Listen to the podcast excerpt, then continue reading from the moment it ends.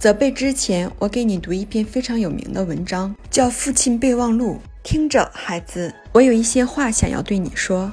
此时你睡得正熟，一只小手压在脸颊下，你的额头微湿，卷曲的金发贴在上面。我偷偷溜进你的房间，因为刚才在书房看报的时候，内心不断的受到斥责，终于带着愧疚的心情来到你的床前。我想了许多事儿，孩子。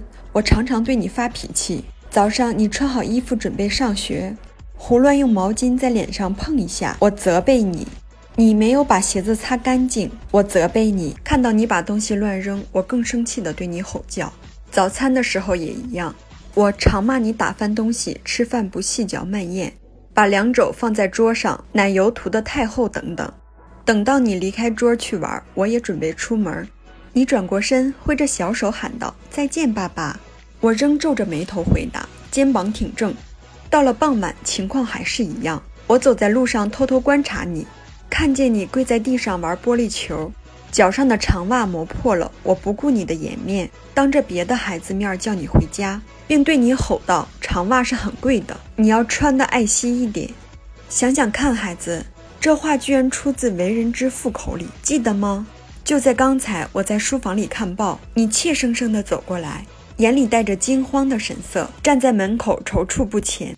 我从报端望过去，不耐烦地叫道：“你要干什么？你不说一句话，只是快步跑过来，双手搂住我的脖子亲吻。你小手臂的力量显示出一份情爱，那是上帝种在你心田里的，任何漠视都不能使它凋零。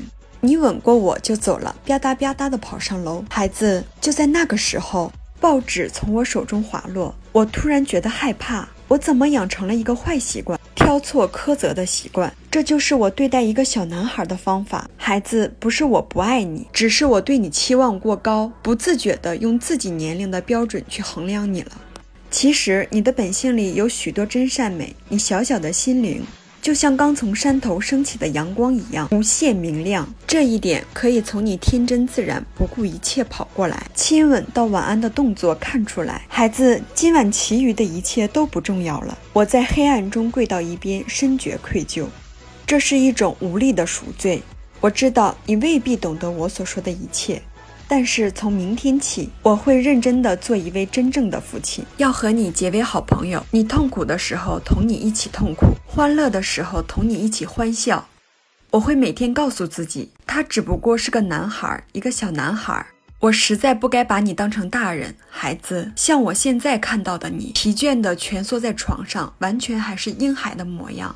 记得昨天你还躺在妈妈怀里，头靠在妈妈肩上。我要求的实在太多太多了，让我们尽量去了解别人，而不是用责骂的方式。让我们尽量能够设身处地的去想，人们为什么要这样去做？这比批评责怪还有益有趣的多。了解就是宽恕，所以让我们记住待人处事的第一大原则：不要批评，不要指责，不要抱怨别人。